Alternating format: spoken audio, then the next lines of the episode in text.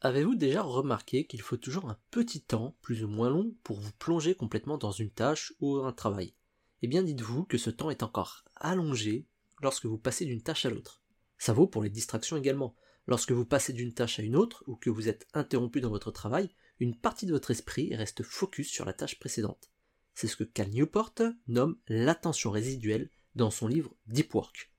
Et ça a des conséquences négatives. Ça a des conséquences négatives sur la qualité de votre travail, votre efficacité, votre temps ou votre énergie.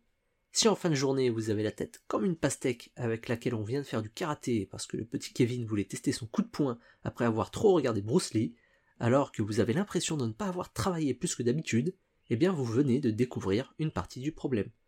Pas de solution miracle pour lutter contre, malheureusement. Il faut simplement éviter le multitâche, apprendre à se concentrer de longues périodes sur une seule chose à la fois, limiter les distractions et surtout se prémunir des voleurs de temps, et empêcher accessoirement le petit Kevin de faire du karaté avec les pastèques.